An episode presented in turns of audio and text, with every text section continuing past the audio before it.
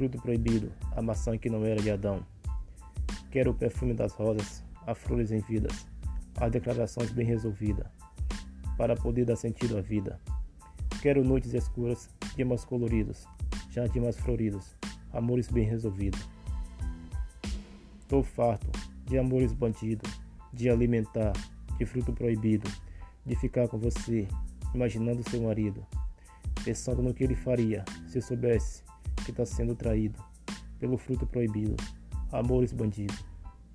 Já chega de te olhar na calçada de mão dadas com ele, olhando para mim.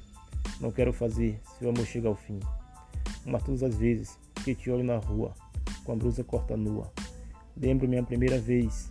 Você fez amor como ninguém fez. Quero tudo outra vez. A estrada era larga. Você poderia ter passado por outro lugar, mas preferiu passar do meu lado. Com fone nos ouvidos, cabelo solto ao vento, óculos escuros.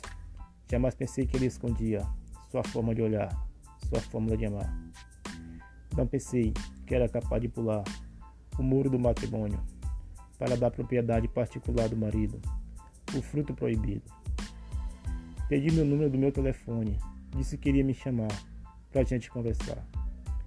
Quarta-feira, eu estava de bobeira. Um clique no celular. A mensagem dela acabava de chegar. Estava a me esperar na frente de um bar.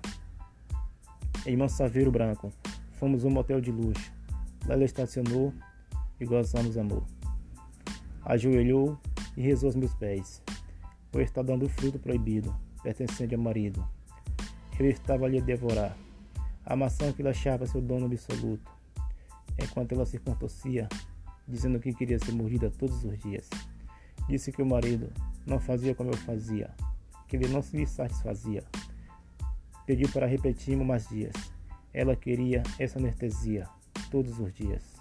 Heraldo Silva, autor.